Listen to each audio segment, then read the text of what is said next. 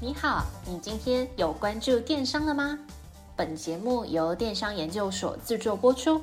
在最新一期的电商百问系列里，你即将听到最新、最接地气的一百题常见迷思，包含电商、创业、经营、行销等资讯与故事，每天一集，带你快速进入电商领域。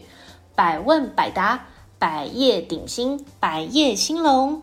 我是主持人 Alice，欢迎来到电商百问，让你四方来宝，八方进财，金银财宝滚滚来。欢迎来到电商百问的第二十一集。来来来，先来跟大家温故知新一下。在前面一集，我介绍了跨境电商的四大交易模式，甚至呢还包含了这个实战演练的三大操作的重点。最后啊，还有跟大家加码来分享优化消费者体验的三大原则。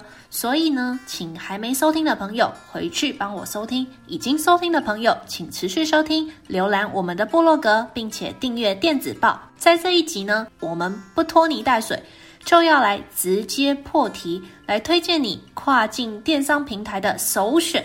这个首选就是 Amazon。在这边要先跟大家打个预防针，不好意思哦。我的意思呢，不是说全天下的大型电商平台就只有 Amazon 好，Amazon 好棒棒，不是哦。但是呢，我们会做这个判断，是基于现有的资源，甚至是大部分的人的产品的特性，或者是整体未来发展的目标，综合以上的考量，所以来跟大家推荐 Amazon 这个平台哦。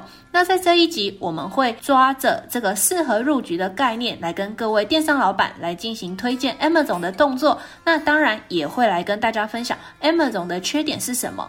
那至于为什么我们认为是 Amazon 呢？那就听我继续说下去哦。根据这个市场调查研究公司最知名的这间市场调查研究公司 Nielsen 的研究报告指出，全球有将近五十七 percent 的网络消费者会购买海外零售商的商品。那换句话说呢，海外市场已经成为品牌企业的发展重点。所以啊，各位电商老板在考虑是否要进入海外市场的时候，可以记得这个数字，那可以让你更有信心，知道说外面的世界更大、更美丽，一定要来做这个跨境电商哦。那在进军海外市场的众多种的方式里面呢，又以跨境电商最受企业的青睐。因为这个跨境电商呢，不仅资源充足、进程快速，那它的成本也是非常的低。对各位电商老板来讲，绝对诱因满满哦。在继续开始今天本集的重点之前，先来跟大家分享一下这个 Amazon 的身家资料。这个 Amazon 是由 Bezos 在一九九五年创立于西雅图。那他刚开始呢，是一个专门贩售书籍的网络的电商。那他现在变得非常的厉害，变成了全世界最大的跨境电商的平台。那他目前网站的浏览排名是名列第九。那当然，第一名大家肯定不意外，就是 Google 嘛。那这个 Amazon 的现在的事业呢，最主要可以分成三块。第一块是他们的云商市集，就是所谓的 Marketplace。第二个呢是他们的 Premium 的会员的服务。第三个部分也是他们最近近期在主打非常知名的云端服务，就是这个 Amazon Web Service，简称 AWS。根据这个 Amazon 全球开店台湾总经理林总经理慧君小姐来表示哦。在这个二零一九到二零二零年之间，这个跨境电商交易的部分呢，已经达到了八千两百六十亿的美元，它的年增率呢，甚至有七 percent，市场规模持续看涨，后市惊人哦。所以啊。我刚才念了这么多 Amazon 的辉煌事迹，相信各位电商老板现在对 Amazon 在电商界的地位应该已经有了一点点的信心了吧？那如果还没有信心，没有关系，我们再继续讲下去。为什么我们会来推荐这个 Amazon？市场成长率只是我推荐 Amazon 的其中一个理由。Amazon 啊，这边再帮他广告一下。他们为了维护自身的品质，对于这个卖家的服务啊、价格还有产品的品质，他们的要求以及标准都很高，甚至也会退大家的货。那除了刚才提到的这个市场成长率以及 Amazon 自己的自我品牌要求之外呢，接下来会跟大家分享八大原因。那第一个原因叫做平台流量最大。没错，做电商的人都知道，流量代表人。人代表下订单的可能，下订单之后呢，就会为各位电商老板带来钱，所以流量就等于钱。大家都知道嘛，无论在做这个内容行销、社群经营，甚至是广告的投放，我们最主要、最主要的核心目的都是在解决这个流量的问题哦。我们现在就来看看 Amazon 到底多多厉害哦。就以这个美国市场来讲，Amazon 的月流量是两千两百万。以美国第二大的跨境电商平台 eBay 倍来比较的话，它的月流量是九百九十九 million，也就是说，一个 Amazon 相当于两个一倍。那我们顺便一提，在台湾自己的状况怎么样？PC Home 的月流量是三十三 million。那 Momo 的月流量是三十七点五 million，以 PC Home 跟 Amazon 来对比，Amazon 的月流量硬生生比 PC Home 多了将近六十七倍。所以哦，你想想看，同样的商品放在流量将近六十七倍的网站上面卖，会带来什么样子的神奇效果呢？没错，就是带来六十七倍的销售可能哦。那接下来来跟大家分享一下。电商赚钱公式，这个电商赚钱公式，我们在第十集的时候已经有特别讲过了，大家可以回去复习。我们之前有提过嘛，怎么来检视自己到底要怎么赚钱，或者是策略要怎么调整呢？就可以从这个电商赚钱公式来看哦。这个电商赚钱的公式是这样子的：业绩等于流量乘以客单价再乘以转换率。所以如果把这个流量整个冲起来的话，那你的业绩是不是也跟着暴涨了呢？这边我们最后再强调一次，流量就等于金钱。第二个原因是因为 Amazon 的覆盖市场最广。我敢断言，在条件不变的情况下，如果啊你把商品拿到 Amazon 上面去卖，你的营业额绝对会比你只在台湾卖高出很多很多很多很多。因为这个 Amazon 呢，它覆盖的市场范围包含美国、加拿大、英国、法国、德国、意大利、西班牙以及日本哦。那这些国家的人均收入都是相当不错的，已开发的国家，他们的这个经济发展程度都很好，订单的平均的客单价也是高于其他的地区的。Amazon 呢，是覆盖最广的跨境电商平台。它服务的市场涵盖了全球一百八十五个国家，服务的客户超过三亿人口。第三个原因呢，是因为这个 Amazon 的会员数最多。Amazon 的跨境电商平台会员数是目前全世界最多的哦。光这个 Premium 的订阅会员数呢，就已经超过了两亿人。更详细的数据，大家可以自己上网去看看网络新闻。那我们这边跳出来，简单的来说一下，什么是 Premium 的这个服务呢？Premium 呢是这个 Amazon 推出的订阅服务，这个订阅服务只要让每个使用者月缴十二点九九块的美元，就可以享受快速到货等等之类的服务。那之前 Amazon 有在他们自己的财报中提到，Premium 的会员平均在 Amazon 每年消费一千两百美元，非会员呢只有八百美元。也就是说啊，如果你加入 Amazon，你面对的将是超过拥有两亿人，然后平均消费超过台币三十六万的顶级市场。另外，之前也有一份针对两千多名美国消费者的研究调查。根据这份研究调查指出啊，八十九 percent 的消费者认为，他更有可能会从 Amazon 而不是其他的电商网站上面购买商品。第二个发现呢，是九十八 percent 的人每天或者是几乎每天都习惯在 Amazon 上面购物。第三个研究发现呢，九十九 percent 的人每周在 Amazon 上面购物两次。那在 Amazon 潜在消费者的数量，绝对是比你或绝对是比我能够想象的更为庞大以及复杂。第四个原因是因为 Amazon 的物流体系最强。前一阵子啊，有一部电影很红，叫做《游牧人生》，不知道大家有没有看？里面就是在讲。这个主角呢，他就是在这个 Amazon 的物流公司服务。相信大家对于 Amazon 的这个物流的系统，都可以透过这部电影有一点点粗浅的了解。那我们在这边再拉回来讲，在 Amazon 啊，它物流出货的方式呢，有两大方式，分别是由 FBA 出货以及由 FBM 来出货。那至于 FBA 出货的优点，我们在第十八集的时候有讲过哦，所以大家可以回去自己复习。那在今天呢，我是要来讲数据的。这个数据呢，就是 Amazon 的仓储物流体系 FBA 系统在全球拥有超过一百七十五个物流仓储中心，全球约有五百万种的商品，可以在两天内免费送到顾客的手里。不止如此哦，在二零一九年的年初，有七十三 percent 的美国 Amazon 的卖家使用 FBA，并且透过 Amazon 的 FBA 销售增长高达三十 percent 到五十 percent。这个系统很猛吧？更厉害的还没说完。FBA 的系统最强大的地方在，它有完整的体系，可以帮助它的客户呢一次处理仓储、配送、退货等等的问题，也能够快速将商品配送到全球一百八十多个国家，配送的服务范围涵盖全球九十 percent 地区的国家。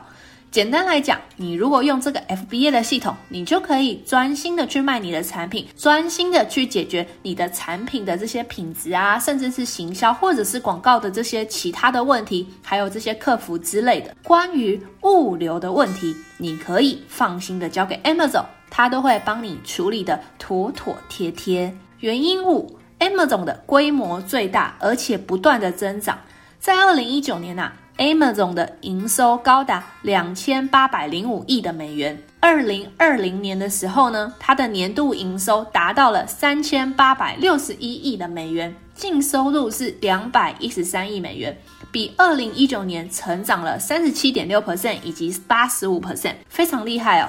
那其中虽然有这个疫情在推波助澜，但是呢，请不要忘记哦。Amazon 已经成立将近二十七年，能够年年见红，本身非常非常的难得。甚至啊，这个创办人 Bezos 他在前一阵子也完成了他这个。呃，太空旅游的梦想嘛，所以你就你就知道 Amazon 到底有多赚钱哦。这个专家预测啊，疫情要完全平息，最快也要七年。所以从这个疫情开始的二零二零年开始算七年，最快最快疫情要获得稳定的控制，可能也要等到二零二七年。也就是说，在这之前，Amazon 即将有可能会继续独领风骚。原因六。Amazon 的平台规则最安全，相信各位电商老板都有看到最近的新闻。没错，Amazon 要开始大砍中国账号了。详细的内容大家可以自己去看哦。那简单的来说，如果你是透过一些不正当的手段去吸引消费者，或者呢，你是透过这个呃所谓的网军去操控这个评论，去洗你的评价。那在 Amazon 这个系统里面呢，就会直接把你的账号冻结起来，连同账户内的资金一并封锁，是不是很可怕？非常的高压统治，可是也会让这些喜欢洗评论呢，或是让这些乱七八糟的假人、假账号就会消失匿迹哦。所以 Amazon 真的是一个铁血的一个平台。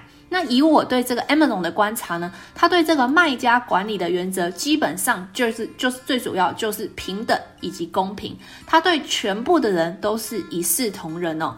所以我认为，相较某些电商平台，时不时就会有一些霸王条款，或是这个平台 PM 会带入自己个人的偏好，然后来操纵这些商家或是各个卖家商品的露出率。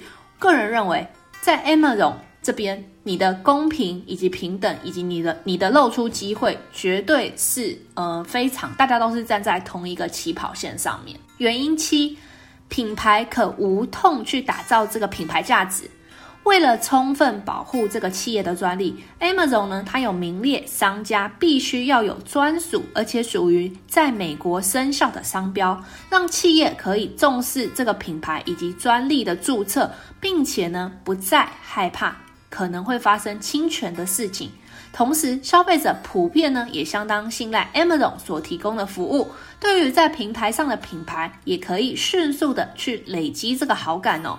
因此啊，对于尚未累积品牌声量的店家，你们可以借用这个 Amazon 的力量，无痛就进入这个市场，并且呢借由 Amazon 提供的评论功能，长期累积商品的口碑。无论是好的坏的，它都会逐渐慢慢在上面的累积。当然，你可以透过你调整你的商品，让你的商品的评价越来越好，越来越越来越呃充丰富这样子，那你就可以快速的在这个 Amazon 上面累积声量，提高你自己的品牌价值。原因八，品牌可无痛维持顾客关系，什么意思呢？对于这个新手电商老板来讲啊，透过 Amazon 等于直接获得了消费者的信任。不但省去了导流量，或是沟通品牌概念，或者是客户服务的这些成本，你也可以快速的去提升你的营运效率哦。这个长期累积的正面口碑，未来呢也可以去提升你的消费者对于你你的品牌的好感度，以及对于你产品的信任度。客观的评估当然不能只说优点。接下来我来说说商品上架 Amazon 可能会有的三大缺点，提供给各位电商老板来参考哦。这三大缺点分别是竞争激烈，以及对产品品质要求高。以及最后这个账号的审核手续比较严格，这三大缺点哦。那我们来好好的逐一说明。第一啊，在这个竞争激烈的地方，Amazon 的市场非常的大，所以呢，它的竞争可想而知，也是非常的激烈。光是在二零二零年，Amazon 呢就成长了，就多了一百三十万个新卖家。那平均来说啊，每分钟会增加两个 Amazon 的卖家，也就是说，当你决定要在 Amazon 成为他的伙伴之后呢，每分钟你的竞争对手对手都在增加当中，所以你一定要时刻保持这个想要竞争、想要提升自己商品品质的这个企图心，然后你才能够在这波急流里面存活下来。第二，对这个产品的品质要求很高，Amazon 啊，对于产品的把控是出名的严格。如果你有卖假货，或是产品的品质不好，一旦被这个消费者投诉呢，最差最差的状况就是你有可能会被直接停权。第三，他们对于账号的审核手续比较严格。刚才有提到嘛，这个 Amazon 它对账号的审查，它是采取比较严格的态度。比如说，你不可以使用同一个 IP 操作两个店铺，那你也要时刻的去做这个资讯变更的时候呢，也每一个变更都必须经过他们的审查，他们是非常非常谨慎的。接下来要跟大家说说，以台湾电商的这个立场，或是以台湾电商的身份加入 Amazon。到底有哪些优势呢？你想想看，这个 Amazon 这个平台上面有这么多的卖家，就像我刚才说的，可能每分钟你的竞争对手都多一个或多两个。你对你来讲，你还有什么诱因要走出去自己的舒适圈？身为台湾电商的你，到底有什么厉害的地方？这边呢、我来分析给你听。身为台湾电商，我们在跨境这个北美 Amazon 的时候呢，有三大优势。这三个优势呢，非常的得天独厚，分别是哪三大？第一呀、西方人的好感，再加上这个品质的认可。为什么我这么说啊？我建议你，你可以试试看哦。你到 YouTube 上面去打几个关键字，这几个关键字分别是美国空格、台湾空格、印象，你就会啊看到一拖拉库的正面评价。没错，台湾的产品，MIT 的商品，基本上就等于品质保证。那你也可以再试试看美国、中国商品。印象这一组关键字，你就知道为什么我对自己的、对我们台湾自己的产品具有一定的信心哦。那这些评价在消费者购买产品的时候，就会成为所谓的加分项目。你千万不要小看这个加分项目哦。很多消费者他并不是单纯只看这个产品好不好啊，或是便不便宜啊。产品的生产地百分之百会影响到消费者的选择。比如说，我就不喜欢买 Made in China 后面消音的产品，我都是买 Made in Japan 的衣服品牌。我会非常的去注重它的生产的产地哦。那另外就是说，有一些厂商可能会把半成品送去美国或者是日本做加工或者是组装，就只是为了在商品上面印上美国字或是日本字的这个商标哦。那目前呢、啊，Made in Taiwan 所谓的 MIT 已经由各位先祖筚路蓝缕的打造出了一个辉煌的名气。过往成功出海的 MIT 的优质厂商，也让美国当地的消费者。肯定台湾品牌的生产、制造以及研发的能力，对于我们 MIT 出品绝对是抱有相当程度的认可。那接下来就要靠各位电商老板的努力，让我们 MIT 的商品越卖越好，累积的声量越来越大，那大家就可以一起互相拉抬声势，一起去赚美金哦。第二个呢，第二个优势是这个语言文化相近。这个从事跨境电商，除了品牌商品要有潜力之外，如何落实在地化经营，绝对也是关键之一哦。